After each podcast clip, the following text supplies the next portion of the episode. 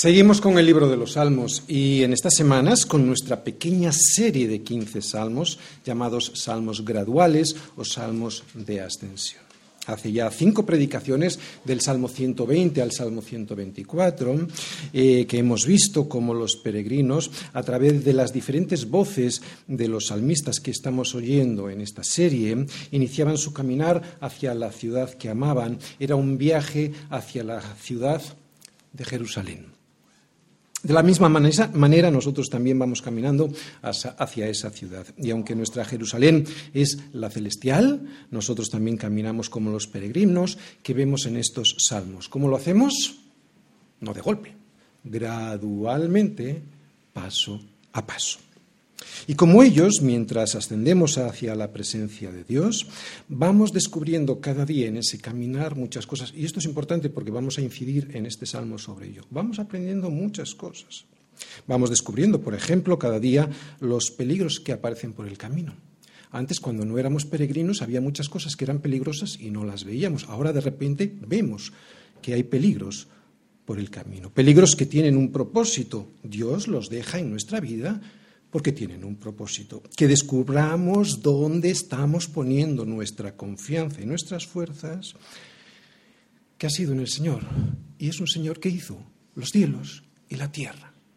Era así como terminaba el último salmo que vimos de esta serie, ¿no? El Salmo 124, en su versículo 8, si recordáis, decía, nuestro socorro está en el Señor, que hizo los cielos y la tierra. Un verdadero peregrino no tiene ninguna duda de que aunque hay problemas por el camino, su socorro está en el Señor y que es un Señor que ha hecho los cielos y la tierra. Así que en estos salmos hay mucha enseñanza para los peregrinos. Si eres un peregrino, vas a aprender muchas cosas de estos salmos porque son como un salterio en miniatura en nuestro caminar diario hacia la ciudad celestial, hacia Jerusalén, hacia nuestra ciudad amada, hasta nuestra ciudad definitiva que es Jerusalén la celestial ciudad a la que yo creo y espero que todos aquí deseemos llegar para tener una comunión más intensa con Dios. Pero mientras es tanto, estamos aquí, de este lado de la cruz, en este lado del cielo, procurando venir todos los domingos a la iglesia para tener esa comunión más intensa con el Señor. No, no digo que no haya que tener esa comunión intensa todos los días, digo que especialmente el domingo es el día del Señor en el que nosotros todos en comunión unos con otros, podemos tener esa comunión más intensa. Pero mientras tanto, mientras no vamos allí, nosotros venimos a la iglesia para poder tener esa comunión especial.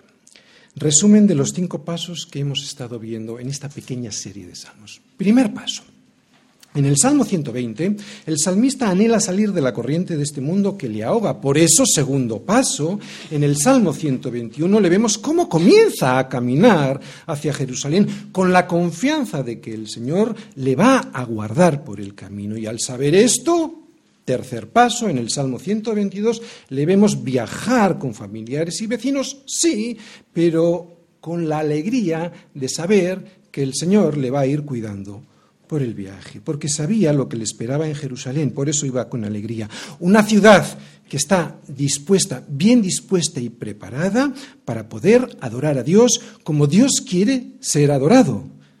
Y nada más llegar a Jerusalén, el cuarto de los pasos, en el Salmo 123, lo primero que vemos que hace el salmista en cuanto llega a la presencia de Dios es reconocer quién es Él, un peregrino, un siervo que mira a las manos de su Señor para esperar las indicaciones a través de esas manos. ¿Y quién era Dios? Soberano. Un Dios absolutamente soberano, pero que ofrecía misericordia. Por eso, quinto de los pasos en el Salmo 124, daba una respuesta en gratitud por esa misericordia que Dios había tenido con él por todo el camino hasta ese día. ¿no?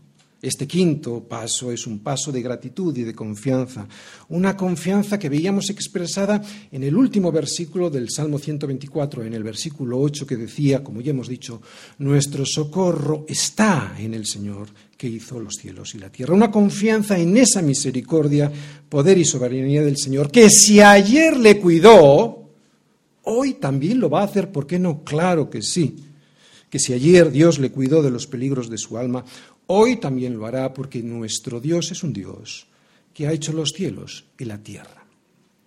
Así es el camino. Estos son los pasos que cualquier peregrino de camino a Jerusalén va a ir dando gradualmente hasta llegar definitivamente a la presencia del Señor. Y lo que hoy vamos a ver es el sexto paso. Lo que hoy vamos a oír es la profunda convicción de la seguridad que ponemos en el Señor los peregrinos. Y esa seguridad está basada en el poder y fidelidad del Señor, no nosotros. Es una confianza, es lo que vamos a ver en este, en, este, en este salmo. Es una confianza en el poder y en la fidelidad del Señor, poder y fidelidad que hemos estado viendo por todo el camino. Lo que hoy vamos a escuchar es un paso más. Lo que hoy vamos a leer es un canto, y esto es muy importante, de cómo se ha ido transformando el carácter de aquellos que han ido viajando hacia Jerusalén. Comenzaron con el anhelo de salir de sus ciudades, pero durante este viaje se han ido fortaleciendo en el Señor. Esta es la, la, fortaleza en el Señor, esta es la gran diferencia con los que al final van a dejar al Señor aunque vengan a la iglesia. Antes de salir de su ciudad, veíamos a estos peregrinos que ya sabían muchas cosas del Señor. ¿Por qué? Bueno, como todos, porque tenían parte de las escrituras y a través de esas escrituras nos dice el Señor lo mismo que el Señor le dijo a Abraham. A todos nos, nos dice lo mismo. Sal de tu tierra y de tu parentela y ven a la tierra que yo te mostraré. Sal, ponte a caminar, que yo te voy a enseñar irás aprendiendo conmigo. Durante su viaje, Abraham fue descubriendo el poder y la fidelidad del Señor. Obedeció, no siempre, eso es otro ejemplo para nosotros, obedeció, pero lo interesante es que aprendió a medida que iba obedeciendo. No se puede aprender de verdad, escucha bien, no se puede aprender de verdad sin obedecer y mucho menos se puede recibir la bendición del cielo, Dios lo puede hacer, pero mucho menos recibir la bendición del cielo sin obedecer, sin la obediencia a la revelación de Dios a través de las Escrituras. ¿Sabes por qué? Si no, el Señor te estaría enviando un mensaje equivocado. Tranquilo, sigue haciéndolo mal, vas a recibir mis bendiciones. Hay una bendición general para toda la humanidad, yo no estoy hablando de eso, yo estoy hablando de la bendición especial que Dios nos da para que podamos cumplir su propósito. Otra vez, mientras caminamos, Aprendemos porque obedecemos. Por eso saber la voluntad de Dios es necesario. Claro. ¿Cómo la podemos saber? La voluntad de Dios general la podemos ver a través de las escrituras. ¿Es necesario saber cuál es la voluntad general de Dios? ¿Incluso la voluntad específica para mi vida? Sí. Pero hay algo más. Hay algo más porque somos peregrinos. ¿Y un peregrino qué necesita hacer? Necesita salir a caminar ese camino, ¿sí o no?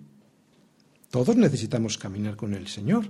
Es caminando como le conocemos de verdad y así es como experimentamos de verdad su poder y su fidelidad en nuestra vida. Poder y fidelidad que transforma nuestro carácter. La obediencia es necesaria para aprender y al mismo tiempo la obediencia es la prueba de que he aprendido. Otra vez, la obediencia es necesaria para aprender y al mismo tiempo es la prueba para mí mismo de que he aprendido. El cristiano necesita aprender. Vamos a hablar teóricamente, ¿de acuerdo? Pero el cristianismo no es una cuestión meramente académica, porque si así, si así fuera, no sería necesario salir en peregrinación hacia Jerusalén, con quedarnos en casa estudiando teología sería suficiente. Estamos hablando de un peregrinaje. Por eso tú y yo no tenemos una religión en el sentido estricto de religión. ¿eh? No tenemos una religión eh, de la que conocemos sus normas y practicamos sus rituales. Lo que tú y yo tenemos es una persona que se llama Jesucristo, a la que obedecemos y vamos conociendo a medida que vamos caminando con Él. Es ahí donde realmente aprendemos, donde aprendemos de verdad. Es un caminar duro, lo hemos descubierto en nuestro peregrinaje, pero es necesario y además le tenemos a Él en el camino.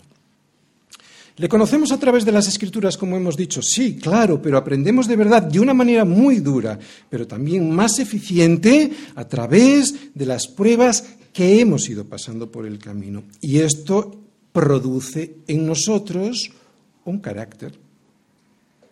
No lo produce el estudiar, que es importantísimo. Lo produce el caminar, un carácter, el carácter del cristiano. ¿Cómo es este carácter? Pero sobre todo, no, porque no voy a hablar ahora del carácter del cristiano, sobre todo, ¿cuál es la principal de sus características sobre la que se basan el resto de las características del carácter del cristiano? Pues lo vamos a ver en este salmo. ¿Cómo son los que han salido de la ciudad? ¿Cómo son ahora los, aquellos que han salido de la ciudad en la que vivían para llegar a Jerusalén? Pues son como el monte Sión. Salmos 125, versículos del 1 al 5. Los que confían en Yahvé son como el monte de Sión, que no se mueve, sino que permanece para siempre. Como Jerusalén tiene montes alrededor de ella, así Yahvé está alrededor de su pueblo desde ahora y para siempre. Porque no reposará la, la vara de la impiedad sobre la heredad de los justos, no sea que extiendan los justos sus manos a la iniquidad. Haz bien, oh Yahvé, a los buenos y a los que son rectos en su corazón.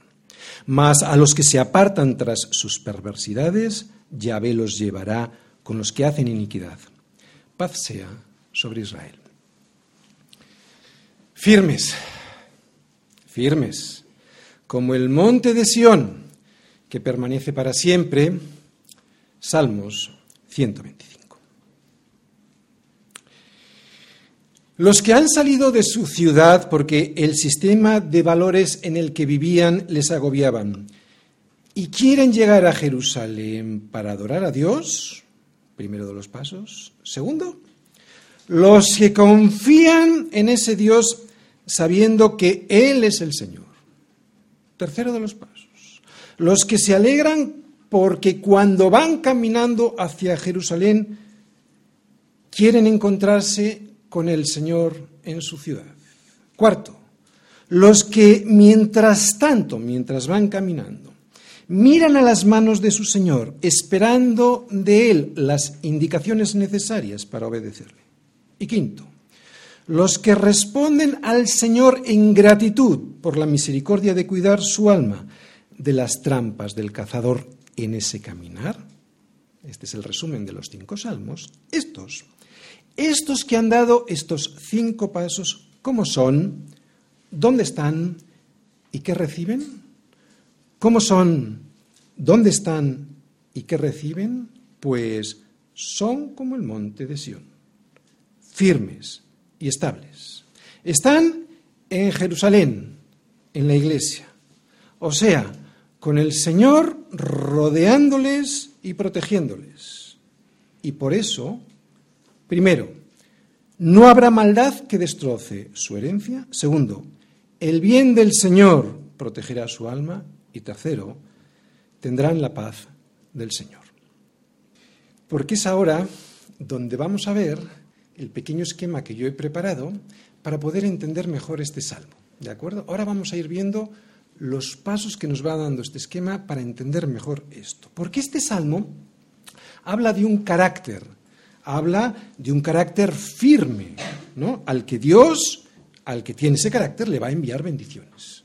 ¿Cuál es este esquema de este salmo que yo he visto? Bueno, pues la primera parte es, lo he titulado, la confianza en Dios lo que produce es un carácter. ¿Y cómo es ese carácter? Firme. Esto lo vamos a ver en el versículo 1. El segundo punto del esquema es que esta confianza está basada en la fidelidad del Señor a su pacto. Esta confianza no está basada en tus fuerzas, está basada en la fidelidad que el Señor ha hecho. Un pacto que dice que Él nos va a preservar del mal. Y esto lo vamos a ver en el versículo 2. El tercer punto de este esquema, de este pacto, es que trae unas promesas, este pacto. Vamos a ver tres. Los suyos no caerán ni perderán su herencia, el Señor les hace bien y además tienen la paz del Señor. Y esto lo veremos en los versículos del 3 al 4 y también en la parte final del versículo 5. Y la cuarta parte del esquema es que concluye con una advertencia final, ¿no? A aquellos que se alejan del pacto. ¿De acuerdo? Por lo tanto, es una advertencia a su iglesia, no a los de fuera. Este salmo es puramente para nosotros. Bien, ¿cómo podríamos entender bien este salmo? Ya sabéis cómo lo procuramos hacer nosotros en nuestra iglesia. Procuramos ver qué es lo que quería decir el salmista para su propia vida, en su entorno, en su contexto histórico, por ejemplo, y luego intentamos plasmarlo, trasladarlo a nuestra situación para poder entenderlo mejor a nuestra vida. Por lo tanto, ¿qué es lo que estaría pasando eh, por su cabeza, por la cabeza del salmista al escribir esto? Bien, pues básicamente hay dos situaciones eh, a las que el salmista se podría estar refiriendo. Probablemente más, podríamos encontrar más, pero básicamente dos que a mí me han parecido interesantes. Primero, bueno, yo voy a mencionar las dos, como os he dicho, dos situaciones eh, a las que el pueblo de Israel estuvo expuesto en su día, para así, como os he dicho antes, poder proyectar esas dos situaciones a nuestra actual situación, ¿no? Para que nosotros podamos entenderlo mejor y de esta manera, cuando lleguemos a los versículos, podamos, podamos analizar mejor versículo a versículo. Por lo tanto, primero voy a hacer un análisis del contexto. Bien. Hubo épocas en las que Israel, el pueblo de Israel, estuvo oprimido por pueblos extranjeros en su propio territorio. ¿De acuerdo? No estoy hablando de esos momentos que fueron llevados a la cautividad. No, no. Estoy hablando de esos momentos en los que el pueblo de Israel estuvo en su propio territorio, estuvo oprimido por pueblos extranjeros. El pueblo de Dios vivía en su tierra, pero eran gobernados por, por potencias extranjeras que les imponían su cultura, su devoción y unos sistemas de valores, un sistema de valores total y absolutamente contrarios al sistema que Dios nos da en las Escrituras. ¿Cómo podríamos asimilar esta situación que probablemente el salmista estaría eh, mm, diciendo a nuestra situación actual? Pues hoy podríamos proyectar esta situación a lo que nos ocurre a los creyentes cuando vivimos en nuestra propia casa, imagínate la casa de un creyente, vivimos en nuestra propia casa la opresión del sistema de valores de este mundo que penetra por ella por cualquiera de las esquinas que dejamos sin, sin vigilar, ¿no? Como son, por ejemplo, la cultura de este mundo, la enseñanza moral a través de los profesores y maestros a nuestros hijos, y estoy hablando de la enseñanza moral porque evidentemente mandamos a nuestros hijos a la escuela para que reciban instrucción académica, pero muchas veces em, meten esta instrucción moral. ¿Por dónde entra pues esta opresión? Como digo, pues muchas veces también por esta eh, enseñanza moral, por la cultura en general, o por la información que recibimos a través de los medios de comunicación. Esta opresión, ahora la vamos a explicar, a través de la política, la filosofía, la ideología, etcétera. Una situación, ¿de acuerdo? Hemos visto el pueblo de Israel siendo sometido en su propio territorio. Tú en tu casa, todos cristianos, por ejemplo, siendo sometidos por esta presión, ¿de acuerdo? Otra de las situaciones que le podría estar pasando por la mente, que es muy similar a este salmista. La otra situación es que el pueblo de Israel sufrió en ocasiones, eh, cuando vivía oprimido, también en su propio territorio, pero curioso, no por pueblos extranjeros que les oprimían, sino por los monarcas judíos, los suyos, que se habían vuelto rebeldes a lo que Dios les decía en su palabra. ¿Cómo podemos proyectar esto a nuestra vida? Bueno, esto lo podemos pensar en lo que nos ocurre a veces a los creyentes o, lo, lo que les ocurre a los creyentes que viven en su propia casa pero con familiares que les oprimen con sus burlas y con sus, y, con sus imposiciones o formas de vida que hacen que su fe, la de los creyentes sinceros, estos que están viviendo en esta casa, vamos a decir, con un rey al que están sometidos porque puede ser su padre o su marido incrédulo, o si es el esposo el creyente, su mujer que, está, que es incrédula, pueden que esto esta presión que reciben de estos con los que conviven en su propia casa, no estamos hablando ya de la presión exterior, sino la de su propia casa, haga que su fe se tambalee debido a esta presión, a esta persecución. En el fondo, si os dais la cuenta, la situación es la misma y por lo tanto la respuesta a esta presión también ha de ser igual, como vemos en este salmo, firmeza en tus convicciones. Todo este salmo es una pura advertencia de Dios a su pueblo.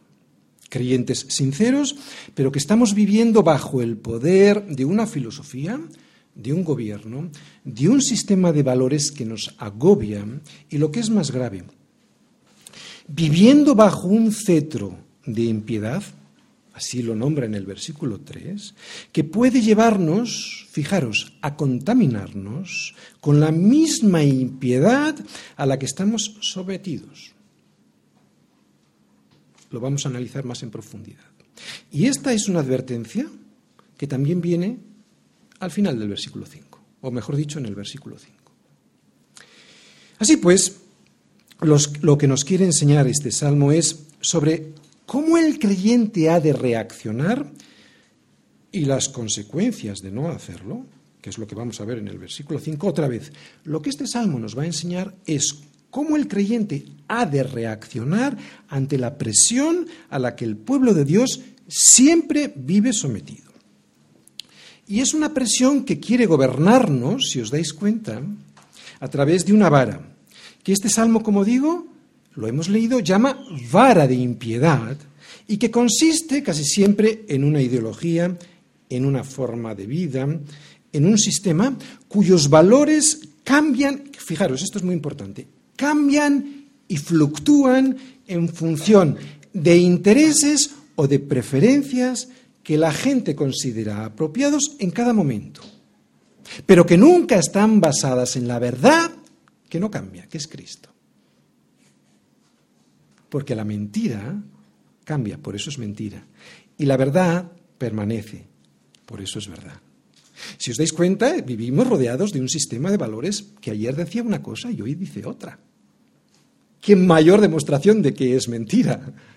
Porque la verdad, por definición, no cambia. Si fue ayer verdad, es hoy verdad. Es lo que vamos a ver, parte de lo que vamos a ver en este salmo. Y esto siempre ha ocurrido así, en la historia. No, no es nueva esta presión sobre ti, o sobre mí y sobre la Iglesia. Israel bajo el dominio romano, los cristianos, perdón, eh, Israel bajo el dominio pagano, mm, eh, la Iglesia en sus, en sus comienzos bajo el dominio del imperio romano, también en el siglo XX, toda esa presión de gobiernos totalitarios y corruptos.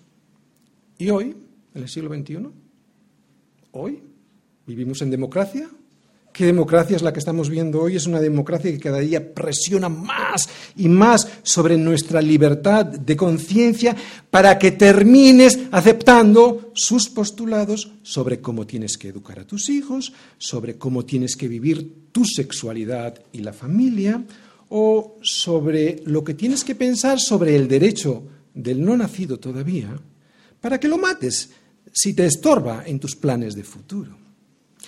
Varas de impiedad. Hay tantas varas de impiedad sobre la iglesia hoy en día, pero los que confían en el Señor, estos no se mueven. Versículo 1. Primera parte lo he titulado, el esquema así lo hemos puesto, el versículo 1, confianza que produce firmeza, ¿de acuerdo? Y leemos el versículo 1, dice, los que confían en Yahvé, ¿cómo son? Como el monte de Sión, que no se mueve, sino que permanece para siempre. Bien, en lo que el salmista estaría pensando es lo que le ocurriría al pueblo cuando estaba sometido a esta presión de la que hemos estado hablando. Pueblos extranjeros dominándoles en su propio territorio o reyes judíos gobernando sobre el pueblo como lo harían los impíos. Y esto que les ocurría al pueblo de Israel, esta opresión, terminaba por contaminar al pueblo con la idolatría. Idolatría que les llevaba a prácticas, estoy hablando en este caso de lo que ocurría en aquel entonces que podemos trasladar perfectamente en nuestro día, ¿de acuerdo? Idolatría que les hacía llevar o llegar a prácticas de perversión sexual, ¿no? como la prostitución ritual religiosa, o los sacrificios humanos, especialmente los de bebés, los de los niños a Moloch. Por tanto, está anunciando este salmo que aquellos que confían en el Señor, no si confían en el Señor, no terminarán por confundirse, no, no, terminarán por convertirse en esos mismos que les oprimían y que hacían lo que era abominable a Dios. Este pues es el contexto, ¿de acuerdo? El pueblo de Dios viviendo bajo la terrible presión de un pueblo o de un rey que les obligaba a prácticas que ellos sabían que a Dios no, les no le agradaban. Así que aquí tenemos la primera enseñanza, que la manera en la, la verdadera manera en la que el pueblo de Dios se ha de comportar ante tal presión es confiando en el Señor no dejándose someter a esa presión, confiando en el Señor. Y esta confianza nos afianzará firmes como lo está el monte de Sión, que permanece. ¿De acuerdo? Ahora, ¿qué es confiar en el Señor? Hay que decir que confiar en el Señor es confiar en lo que Él ha dejado escrito en su palabra. Por lo tanto, este versículo no se refiere a aquellos que creen en Dios, porque creer en Dios cree mucha gente. En lo que, a lo que este versículo hace referencia es a aquellos que creen en lo que Dios les dice a través de su palabra. No a lo que dice a estas personas que dicen que creen, pero luego hacen lo que les da la gana. Atención, atención a esto, porque aquí caemos todos, ¿de acuerdo? No estés pensando en otra persona. Aquí caemos todos, o, o podemos caer no a esos que dicen que creen, y podemos estar ahí nosotros, pero que luego hacen lo que les da la gana, ¿y cómo lo hacen? Torciendo lo que dicen las escrituras, si es necesario, para que coincida con mis intereses personales privados. Es muy habitual, es muy fácil. Nos engañamos muy fácilmente, ¿de acuerdo? Es para nosotros también. Estos que confían de verdad en el Señor, que son capaces de hacer cortes en su vida porque lo que ven en la palabra del Señor, aunque les duela, confían en eso. Estos que confían en el Señor no se mueven. Los otros sí, aunque digan que son creyentes. Estos que confían en lo que dice la palabra del Señor, estos no se mueven. Y no es intolerancia, mis hermanos, es convicción. Es una profunda y arraigada convicción sobre la verdad, que está sentada esa verdad sobre un monte en sus corazones. Y un monte no se puede mover. Por eso parece intolerancia. Pero en realidad es seguridad. ¿Y qué necesario está, o qué, cuánta necesidad tiene este mundo de esa seguridad, no? Este mundo necesita esa seguridad, esa certeza en convicciones fuertes basadas en la verdad. Los que confían en el Señor son como el monte de Sión, cuyas convicciones son firmes, permanecen y no cambian como cambian las de este mundo, según quien gobierne o según quien esté de moda, más de moda en ese momento, ¿o no? Un ejemplo. Puedo poner el de una señora o el de un señor, me da igual. ¿Cómo es posible que una señora que hoy tiene 60, 65, 70 años piense que su nieto puede tener intereses sexuales y afectivos diversos? Y aquí podríamos hablar de homosexualidad, de fornicación heterosexual, de, adulterio, de lo que quieras, me da igual, puedes poner lo que quieras. Y que no solo lo piense, sino que diga públicamente que le da igual lo que él haga y además que le defienda sobre esa cuestión o sobre otras tantas, cuando ella, hace tan solo unos años, se hubiese escandalizado de que eso tan siquiera lo hubiese pensado una persona en su sano juicio? ¿Qué ha pasado? ¿Qué es lo que le ha pasado en su mente y en su corazón para lo que ayer le parecía una barbaridad innombrable, hoy sea para ella casi como el ideal de vida para cualquier persona. ¿Qué ha pasado? ¿Qué es lo que ha hecho con esta mujer la televisión, con las telenovelas o los periodistas en los medios de comunicación? ¿Qué es los... Podemos poner un señor también, ¿de acuerdo? Me da lo mismo. ¿Qué es lo que los políticos le han metido por los ojos e incrustado en su cabeza para que lo que era firme y seguro ayer, ahora le parezca opinable y variable según los intereses o preferencias del que le escucha. ¿Cuándo se equivocaba ella y el mundo? ¿Ayer? ¿Se equivoca hoy? ¿O lo hará mañana cuando seguro le hagan cambiar de opinión otra vez? Mirad, yo tengo muy claro lo que pienso sobre muchos temas, sobre el aborto, sobre el adulterio o la familia, pero yo ahora no estoy hablando de eso, yo ahora no estoy confrontando lo que yo pienso con lo que piensa mucha gente, no, estoy confrontándoles a ellos mismos, a ellos mismos. Ahora ni siquiera estoy valorando lo que pienso frente a lo que piensa tanta gente hoy. Lo que expongo es esa inseguridad, esa confusión que muestran sobre lo que piensan, dicen y defienden hoy frente a lo que pensaban, decían y defendían ayer. ¿Qué ha pasado? Y desgraciadamente yo conozco a creyentes así. ¿Qué les ha pasado? Pues que han cambiado de una forma espectacular su confianza. ¿Por qué? Porque no han confiado en el Señor y por lo tanto se han dejado presionar por el sistema que les rodea y esta presión les ha hecho sucumbir a la mentira que en este mundo impera hoy, pero que cambiará mañana. Y lo que es peor, lo justifican. Es para nosotros no dejemos, no nos dejemos presionar. Va a haber presión, pero no nos dejemos presionar. Y esta es la cuestión. ¿Dónde puede y debe estar el ser humano fijado en sus convicciones? ¿En la opinión variable de este mundo que fluctúa según preferencias o intereses egoístas? ¿O en la verdad revelada a través de la palabra que es Jesucristo? ¿Qué es más seguro? Cada uno puede pensar y hacer y decir lo que quiera, pero allá cada uno con las consecuencias. Sin embargo, lo que dice el Señor, ay, ay, ay, a través de Isaías, ay de los que a lo malo dicen bueno y a lo malo y a lo bueno dicen malo. Ay de aquellos que hacen de la luz tinieblas y de las tinieblas luz, que ponen lo amargo por dulce y lo dulce por amargo. Hay de esos. Hay de esos porque esos, como la lengua de fuego consume el rastrojo y la llama devora la paja, así será su raíz. Fíjate, habla de la raíz, porque en la raíz está todo, ¿no? El problema está en la raíz. Como podredumbre, así será su raíz, como podredumbre y claro, su, flor como polvo. Lo que está diciendo Isaías es que no permanecerán para siempre.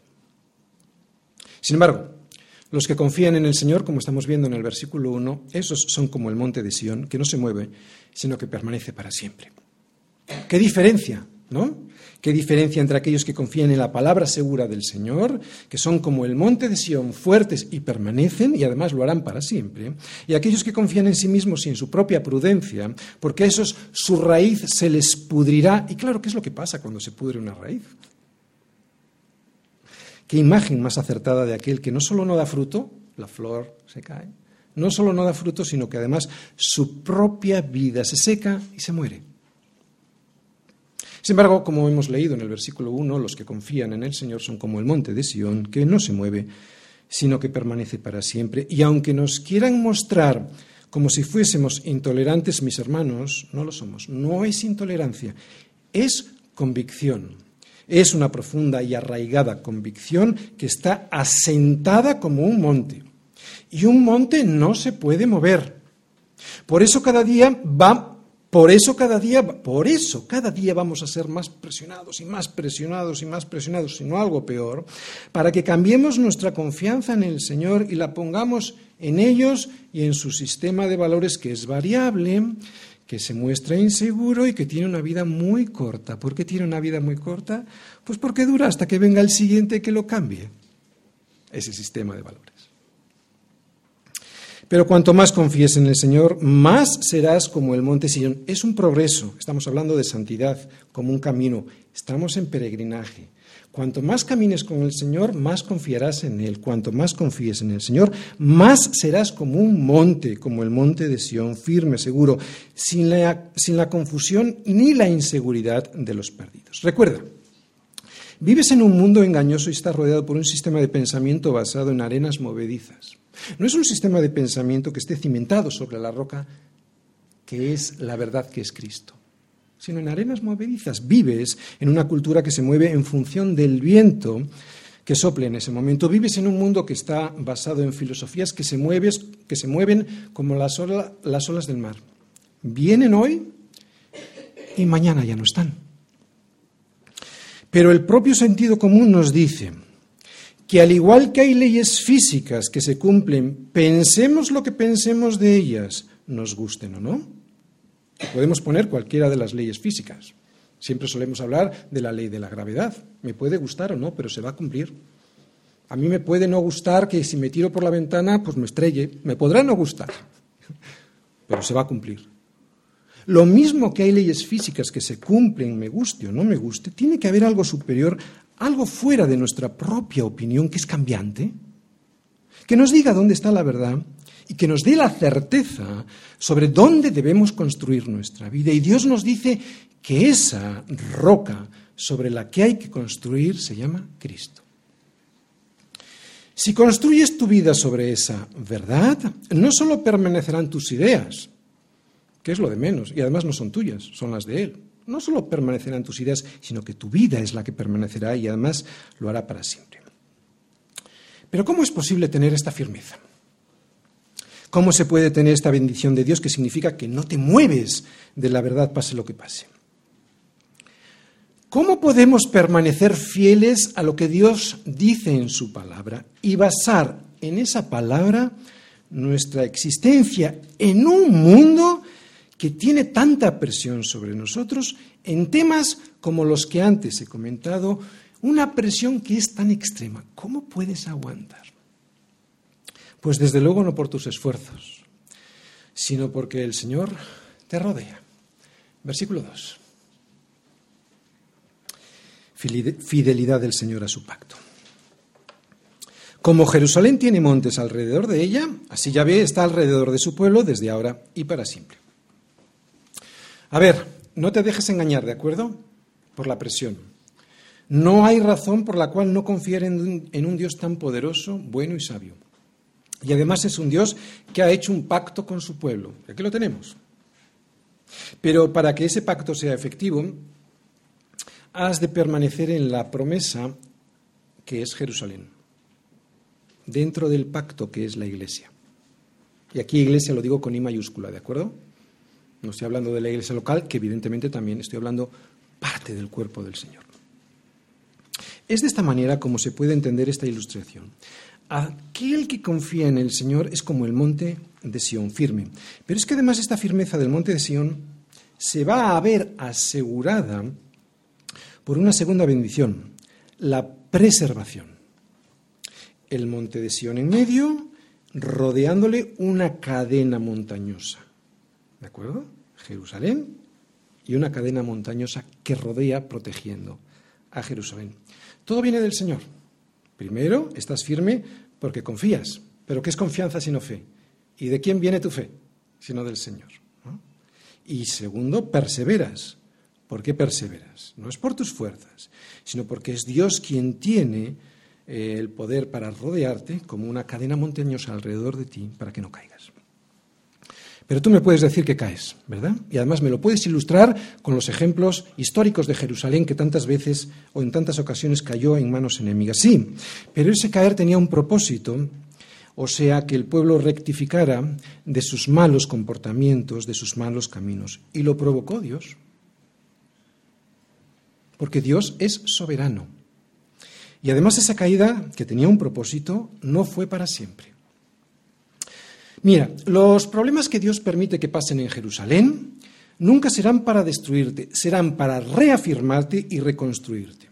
Y ya que estamos eh, cerca del aniversario de la reforma, la acabamos de pasar, son situaciones que Dios usa para reformarte, ¿de acuerdo? No son para apartarte. Esta presión que Dios permite en tu vida a través del sistema de valores de este mundo no es para destruirte, no, no es para apartarte es para reafirmarte en tu fe. La importancia de la fe, ¿de acuerdo? Es muy importante que tengas una fe firme. ¿Y cómo se reafirma esa fe? través de las pruebas. ¿Te das cuenta qué bendición significan las pruebas? Por lo tanto, esta cadena de montañas alrededor de Jerusalén no son para que nunca tengas problemas, son para que nunca te apartes de él. Y de hecho, la prueba de que, de que, tienes problemas las vamos a ver enseguida cuando pasemos al versículo 3, porque ahí en ese versículo habla de una vara de impiedad que está sobre su pueblo. O sea que hay problemas. Pero es precisamente ese versículo 3 cuando lleguemos en donde encontramos la tercera de las bendiciones del Señor para aquellos que confían en Él. Hasta aquí hemos visto dos bendiciones. La primera, firmeza, como el monte de Sión. Y la segunda, protección de Jerusalén, con montañas alrededor de ella. Y la tercera que vamos a ver enseguida cuando pasemos al versículo 3 va a ser la liberación de la opresión cuando esa opresión sea ya excesiva tendremos opresión, pero el Señor la va a retirar cuando Él considere que es excesiva para tu vida. No cuando tú lo consideres, cuando Él lo considere. Como Jerusalén tiene montes alrededor de ella, así el Señor está alrededor de su pueblo y lo está desde ahora y para siempre. Recuerda que la tribulación, la presión tiene un propósito, pero en tiempos en los que la tribulación sea grande, estos montes que nos rodean nos protegerán cuando esa presión ya sea insoportable. Fíjate lo que les decía Jesús a los suyos sobre las señales que iban a llegar antes del fin, o sea, antes de una presión insoportable. Seguro que lo recordáis. Está en Mateo 24, 21 y 22. Luego vais en casa y lo miráis. Porque habrá entonces gran tribulación, cual no ha habido desde el principio del mundo hasta ahora, ni la habrá. Y si aquellos días no fuesen acortados, nadie sería salvo. Mas, por causa de los escogidos, aquellos días serán acortados. Dios sabe que hay una presión que no vas a poder soportar. Nuestra confianza siempre ha de estar basada en la palabra de Dios y en sus promesas. Pablo se lo dice así a los corintios, seguro que también recordáis este versículo. No os ha sobrevenido ninguna tentación que no sea humana, pero fiel es Dios que no os dejará ser tentados más de lo que podéis resistir, sino que dará también, juntamente con la tentación, la salida para, para que podáis soportar. Y este soportar que es necesario, este soportar produce un carácter. ¿Te das cuenta? necesitamos soportar cierta presión porque esta presión va a producir en nosotros un carácter, el carácter del cristiano. La fe, nuestra fe, nuestra confianza se va a afinar a través de este fuego como el oro. Aunque somos débiles y a veces además nos metemos donde no nos debemos de meter, Dios ha puesto límites a sus escogidos y ni el diablo los va a sobrepasar. Estos montes que nos protegen del versículo 2 nos preservan de perdernos. Pero nuestro deber es lo que vamos a ver en los siguientes versículos. Va a ser orar a Dios por esa protección que nos va a traer unas promesas. Versículos 3 y 4, 3 y 4 y la última parte del versículo 5. Promesas de Dios a los suyos. Porque no reposará la vara de impiedad sobre la heredad de los justos no sea que extiendan los justos sus manos a la iniquidad. Haz bien, oh Yahvé, a los buenos y a los que son rectos en su corazón. Paz sea sobre Israel. Bien, recordamos que estamos ante la descripción que hace el salmista de una situación de opresión que sufría el rey ante un pueblo que les oprimía, o perdón, del pueblo de Israel a una presión de un pueblo que les oprimía, o incluso de su propio rey que se había vuelto un, un incrédulo, ¿no? y estaba sometiendo al pueblo de Israel bajo su vara de impiedad. Esta vara es un cetro, ¿de acuerdo? ¿Sabéis lo que es un cetro? Un cetro es un mando que simboliza algo. Lo que simboliza es el poder del rey para mandar, para dar órdenes, ¿de acuerdo? Por lo tanto, cuando veáis esa vara de impiedad ahí, es un cetro de un rey que impone algo sobre su pueblo. Bien, Pues lo que nos dice este versículo 3 es que ese poder de impiedad sobre los justos no permanecerá sobre ellos mucho tiempo, pero que existe. Como ya hemos dicho, vamos a pasar por periodos de tribulación. Pero a lo que se refiere este salmo es a esos periodos de opresión que este mundo va a ejercer sobre nosotros. ¿Sabes por qué? Porque nos ve fuertes. Si fuéramos de ellos, no recibiríamos esa presión. ¿Sabes cuándo vas a recibir esa presión? Cuando seas como un monte. Si no, no, ¿para qué? Ya eres de ellos. ¿Cuándo vamos a recibir esa opresión? Cuando te vean como un monte, como el monte Sión. ¿Por qué no nos quieren ver así?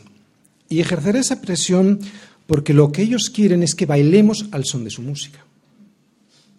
Pero resulta que tú y yo, con nuestra firmeza y convicción, les amargamos la fiesta. Por eso la presión en nuestra sociedad con, nuestro, con nosotros y con nuestro sistema de valores que está firme en Cristo es muy fuerte.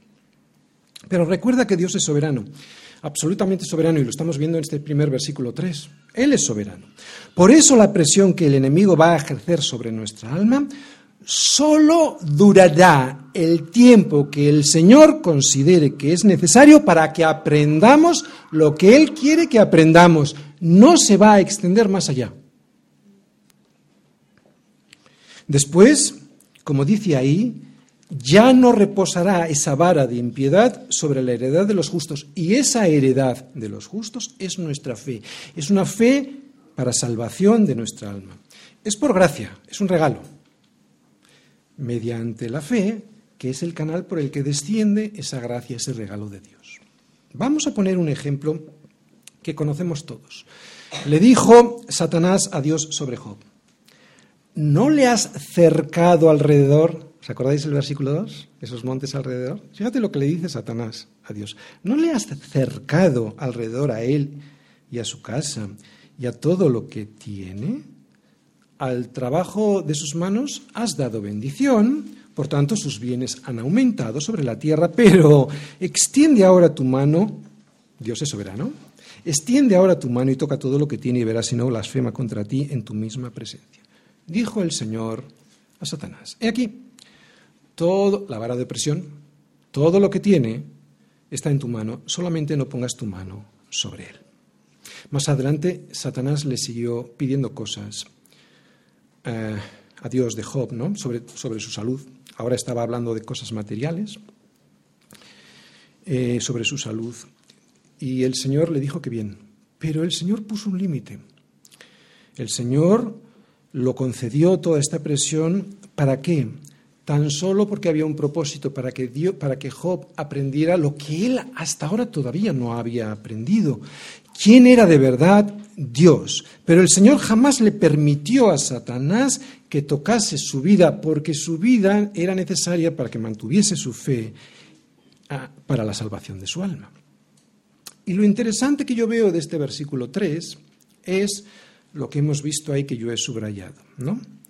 Ese porque perdón, ese no sé a qué, eso que yo he subrayado ahí, no sé a qué, a mí me da la clave y además nos va a decir el por qué Dios no va a permitir que la opresión sea para siempre.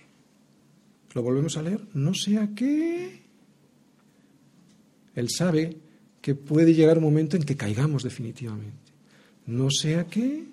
Dios permite la opresión del mal, que, el malvado nos va a ejercer, eh, pero tiene un propósito bueno, que le conozcamos mejor a Dios. ¿no? Por eso al final de tanta presión, Job dice, de oídas te había oído, mas ahora mis ojos te ven.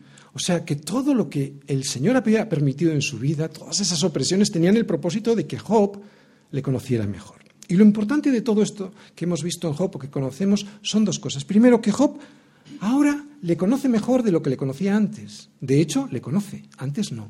Y en segundo lugar, que Dios nunca permitió que Satanás tocase su vida de manera que aborreciera a Dios y se pasase al enemigo, como lo hizo su mujer en cuanto vio lo que le pasaba, todo lo que les pasaba a Job. Esto es lo que quiere decir, no sea que estos justos extiendan sus manos a la iniquidad. La heredad de los justos, tu heredad es tu fe en Cristo y el, fin de vuestra fe es la salvación de vuestras almas. Por lo tanto, Dios va a proteger esa heredad de la vara de impiedad, siempre y cuando tú no desees contaminarte con ella. ¿De acuerdo? Va a haber una presión de esa vara de impiedad y vas a ser a veces tentado a seguirla. Si no la deseas, esa va a ser la clave para que el Señor proteja de verdad y cuide sobre ti. La clave está en no desear, no desear, escucha bien, no desear contaminarte. Solo cuando Israel se alejaba de Dios y deseaba esas cosas que no estaban permitidas, sus fronteras eran rodeadas por los enemigos y atacadas por los ejércitos. Pero cuando el pueblo obedecía y confiaba en Dios, el Señor les estorbaba a todos estos, les engañaba y les destruía para que su pueblo no sufriese ningún daño. ¿Había presión? Sí, pero no había destrucción. Y lo que explica este salmo y este versículo en particular es que Dios, aunque permite en ciertas ocasiones la vara de impiedad, que la vara de impiedad nos toque, nunca permitirá que eso sea por tanto tiempo que nuestra alma se contamine irreversiblemente con sus prácticas. Porque si el pueblo estaba mucho tiempo bajo el dominio de esta vara de impiedad, podía ocurrir, el Señor lo sabe, podía ocurrir que ellos se cansaran o que tuviesen la tentación de abrazar sus costumbres. Esto es lo que significa que no vaya a ser que extiendan sus manos, el pueblo justo, sus manos a la iniquidad. Y a nosotros también en muchas ocasiones la iniquidad nos va a resultar seductora. Por eso Dios, que lo sabe, pone un límite para que esa vara solo sirva de corrección a nuestra vida y que no termine por destruirte para siempre. La presión de este mundo, con su sistema de valores sobre nosotros que Dios permite, tiene el propósito de fortalecer nuestra fe. Pero si esa presión se extiende por mucho tiempo, puede llegar a desanimarnos. El Señor lo sabe. Pero aquí en este versículo 3 hay una promesa, que ese poder del inicuo no nos llegará a corromper. Pero esta promesa no es para todos. ¿Para quién es? ¿Recordáis el versículo 1? Es para los que confían en el Señor, para los que confían de verdad en el Señor. Por eso hemos visto a algunos de los que estaban con nosotros que han extendido sus manos, después de estar con nosotros, han extendido sus manos a la iniquidad. No han confiado, no han esperado, no han tenido paciencia. Ahí está la clave. El Señor sabe hasta dónde, cuándo, hasta cuándo tú vas a poder soportar. Por eso tienes que confiar en Él en que va a llegar un momento en el que Él va a retirar eso. Pero has de confiar. Si no confías en eso, serás de aquellos que estuvieron con nosotros, pero ya no están y han extendido sus manos a la iniquidad. Es lo que nos explica este versículo. Y como he dicho, lo han hecho porque no han confiado en el Señor. Han abandonado la ciudad de Jerusalén y por eso han quedado expuestos a los peligros que hay detrás de las montañas que circundan esa ciudad no han tenido la paciencia suficiente para esperar. Y esto es lo que yo os quiero animar. Si tú tienes la paciencia de confiar en el Señor, si has confiado en el Señor pero de verdad, entonces has recibido un territorio por heredad, que es tu fe, y el Señor se ha comprometido a cuidar, a acercar, a cuidar ese territorio. Y por lo tanto has de saber que el impío, con su vara de impiedad, que pretende hacerse el dueño de ese territorio que es tu fe, no va a permanecer para siempre aplicando esa opresión sobre ti para que cambies ese territorio a su fe, porque también tienen una fe. ¿De acuerdo? Ese territorio que es tu fe, para que no la cambies a otra fe, la fe que ellos tienen, porque ellos tienen más fe que nosotros. El ateo tiene más fe que tú y que yo. Hay que tener mucha más fe para no creer en Dios que para creer en Dios, ¿no? Hay que tener mucha más fe para creer que esto ha sido creado de una explosión de la nada, que explotó de la nada y todo lo ha producido con, diseño, con propósito hermoso, etcétera. Hay que tener más fe para, para creer eso que para creer en un creador de todas las cosas. Esa fe la va a proteger el Señor, ese territorio lo va a proteger el Señor, para que no cambies de territorio, no cambies a otra fe. Hasta ahora hemos visto tres bendiciones, ¿de acuerdo? Voy a hacer una pequeña síntesis. La primera de las bendiciones, firmeza, como el monte de Sión. La segunda, protección de Jerusalén, con montañas alrededor de ella. Y la tercera es la liberación de la opresión cuando ya es excesiva. Porque recuerdo, el que tiene el control siempre es Dios y no el impío con su vara, con su cetro de mando. Y ahora vamos a ver una cuarta y una quinta bendición. Nuestro bien, y vamos a entender a ver cuál es nuestro bien, y también la paz sobre Israel, que la vemos, la hemos visto, no, no, vamos a pasar de versículos, la hemos visto en los versículos 4 y en el final del versículo 5. A ver, nadie debiera llegar a Cristo para que le solucione sus problemas, ¿de acuerdo? ¿Sabes por qué? Porque le van a llegar otros, por lo tanto se va a defraudar. Aunque el Señor nos va a quitar de nuestro mayor problema, que es nuestro pecado, ese va a ser solucionado si confía de verdad en Cristo y su sacrificio en la cruz, le van a aparecer otros. Por lo tanto, si alguien llega a Cristo pensando que sus problemas se van a solucionar, se va a sentir defraudado y se va a marchar, ¿no? ¿Cuáles son estos problemas? Los que estamos viendo, la persecución a causa de la fe y la opresión, la presión de un mundo que odia a Cristo, que odia la verdad de Cristo. Pero aunque aparezcan estos problemas a causa de la justicia que es Cristo, sabemos que los que aman a Dios, todas las cosas les ayudan a bien. El bien que estamos viendo en este versículo. ¿Cuál será este bien? Esto es a todos que conforme a su propósito son llamados. Si tú has sido llamado conforme al propósito de Dios, que es darle la gloria a Él, entonces, pase lo que pase en tu vida, todas las cosas te ayudarán a un bien. Ya empezamos a ver que el bien del que habla el Señor no es un bien que nosotros pensamos, ¿verdad? Porque ya va a haber problemas por ahí. Te ayudarán a bien aunque todas las cosas que te ocurren no sean aparentemente buenas. Pero el creyente las ve también como buenas porque tienen un propósito. Por lo tanto, es un bien. Y básicamente, para que lo vuelvas a entender, porque ya lo hemos dicho, para que tu fe se fortalezca, fortalezca el Señor tiene un interés en que tu fe se fortalezca. Porque no es por obras, no es por vista, es por fe. Por eso necesitas una fe fuerte. ¿Y cómo se fortalece la fe sino a través de las pruebas? Porque este bien al que Dios se refiere no es la comodidad a la que nosotros estamos tentados, a la que nosotros pensamos cuando buscamos nuestro bien. Este bien del que Dios habla es un bien muy diferente al que nosotros en nuestra carne aspiramos. Este bien que Dios busca para nosotros es el bien para nuestra alma. ¿De acuerdo? No para nuestra carne, para nuestra alma. Para salvación. El Señor es un Señor bueno. Por lo tanto, esto que a ti te parece malo es bueno también, porque lo que pretende es que tu fe se fortalezca para salvación. Ya ha habido un regalo por gracia, pero se necesita ser aceptado por una fe. Y cuanto más fuerte, mejor, ¿verdad? Y ese bien de nuestra alma es por el que tenemos que pedir.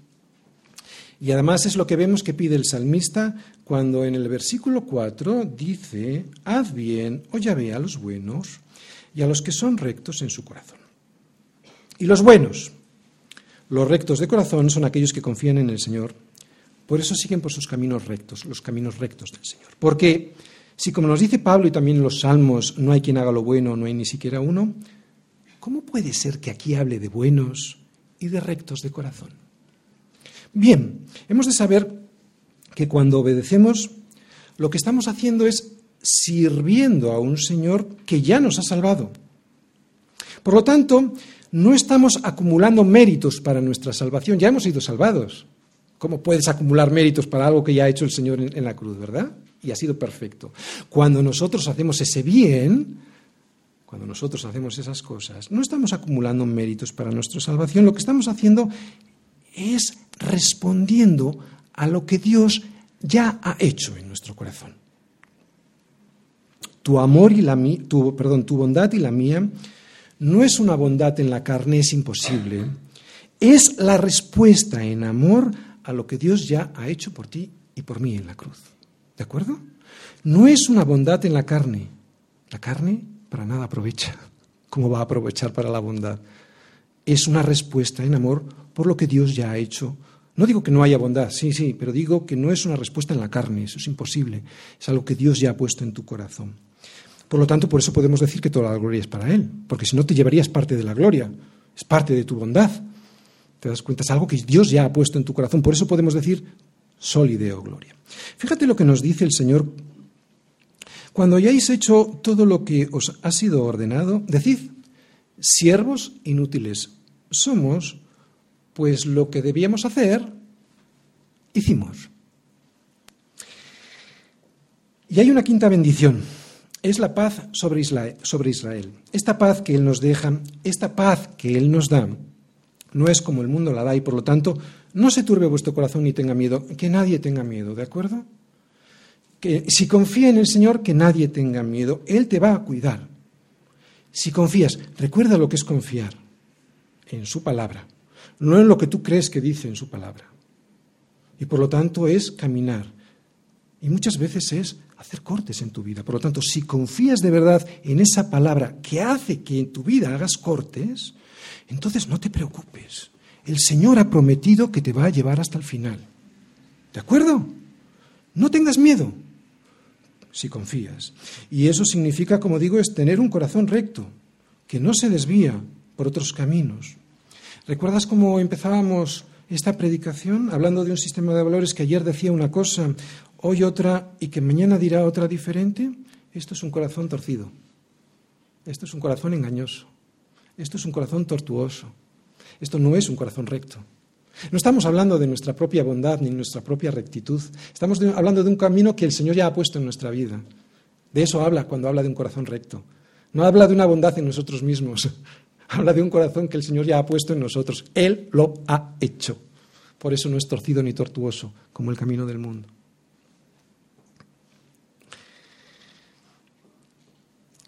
Oye, es gracias a este corazón que el Señor ha puesto en nosotros, limpio, Él lo ha hecho, por lo que nosotros no vamos a pasar por este versículo que ahora dice, porque es que en el medio del pueblo de Dios también hay personas que se desvían. Y esta es una, llamada de atención. Versículo 5. Advertencia final. Está hablando a su pueblo. Mas a los que se apartan tras sus perversidades, Yahvé los llevará con los que hacen iniquidad. ¿Te das cuenta cómo está hablando de su pueblo? Está asimilando a los que hacen perversidades, que los llevará con los que hacen iniquidad con los otros. Paz sea sobre Israel. Has sido elegido para permanecer firme, como el monte de Sión no para que te apartes tras las perversidades y te tambalees en las olas inestables de las doctrinas cambiantes de este mundo. Para eso has sido elegido. Es una advertencia final también para nosotros, especialmente para nosotros, porque todos nosotros también, también estamos expuestos a esta desviación, porque el que piensa estar firme, mire que no caiga. ¿Cómo son? ¿A dónde llegarán? ¿Y qué es lo que no tendrán estos de los cuales el versículo 5 nos advierte? Son aquellos que no fueron firmes como el monte de Sión debido a que la corriente de este mundo se los llevó. No tuvieron la confianza necesaria para obedecer al Señor y se los llevó como se lleva la corriente de un río a los peces muertos. ¿A dónde llegarán? Irán al mismo sitio que el resto que hace iniquidad. A estos, aunque vinieron a la iglesia, no fueron parte de la iglesia. Por lo tanto, se los llevará allí. ¿Y qué es lo que no tendrán? La paz de Israel, la paz del Señor. La protección está ahí, pero para los que están en Jerusalén, porque tiene montes alrededor de ella. Para aquellos que se quieran escapar de la protección de Dios, para aquellos que no tengan la paciencia suficiente para seguir caminando con el Señor y prefieran regresar al mundo porque creen que no se merecen lo que les está pasando, a esos el Señor se los llevará con los que hacen iniquidad. Y este llevarles con los que hacen iniquidad es llevarles al juicio al que todos, bueno, que todos nos merecemos, pero que el Señor a los suyos ha librado de ese juicio porque Él lo pasó, Él lo sufrió para los suyos. Ten paciencia, porque hay gente que no se da cuenta de este peligro y es un peligro real, ¿de acuerdo? Es lo que nos está advirtiendo este salmo. Este paso sexto nos está advirtiendo de este peligro. Demas, que está en la Biblia, Demas es un personaje, es un fue un evangelista colaborador de Pablo en su ministerio, y sin embargo en la última carta de Pablo al Timoteo dice de él, de Demas, dice lo siguiente, porque Demas me ha desamparado, amando este mundo y se ha ido a Tesalónica. Y era Demas, no era cualquiera. Por lo tanto, atención nosotros. Estuvo trabajando con Pablo. Demas regresó al mundo porque no fue consciente del peligro de escapar de esta protección de Dios y no tuvo paciencia y no entendió que si hubiese confiado en el Señor hasta el final, hubiera podido soportar la vara de impiedad porque el Señor le hubiera librado de ella. Y este versículo nos quiere avisar de este peligro, del peligro, a ver mi hermano, de no esperar un poco más un poco más. Porque el Señor te librará. Es un peligro de no esperar un poco más sabiendo que Dios no va a dejar que seamos tentados más de lo que podamos resistir y que nos dará juntamente con la tentación la salida para que podamos soportar. Y ese soportar, ¿os acordáis que decía yo? es el que forma en nosotros un carácter como el de Cristo. No regreses a la ciudad de la que saliste. Y a lo que me refiero es que no regreses a ese sistema de valores podrido del que saliste porque te agobiaba y ahora, debido a la presión, te vas para allí otra vez. No lo hagas. Yo creo que lo que voy a decir ahora os va a ayudar mucho porque Jesucristo en este salmo, ¿dónde está? No creo que a nadie en este mundo le haya ocurrido la presión que Cristo soportó para que abandonase su misión de obedecer al Padre. Los judíos, los romanos, sus hermanos que no creían en él ni en su ministerio, la necedad de los discípulos, y no te olvides de que fue tentado en todo por el diablo. No ha habido nadie en este mundo que soportase lo que Cristo soportó siendo el mismo Dios. No tenemos de qué quejarnos. ¿De acuerdo? Por mucha presión que recibamos. Cristo es el mejor ejemplo de monte de Sión que no se mueve, sino que permanece para siempre. Ten paciencia. Termino. Firmes. Tú confía. Él te lleva. Firmes. Tú confía, Él te lleva. Vas a llegar, y no porque tú puedas, porque tú no puedes. Vas a llegar porque Él dice que si tú confías en Él y en su palabra, en el Señor Jesucristo que murió por ti en la cruz, Él te va a proteger para que llegues. Te parecerá que no llegas, es verdad. Estamos viéndolo en estos eh, versículos de peregrinación, ¿no? Hay mucha lamentación, mucho dolor. Te parecerá que no llegas, pero vas a llegar, porque su promesa está soportada nada más y nada menos que por la sangre de su Hijo derramada en la cruz. Amén.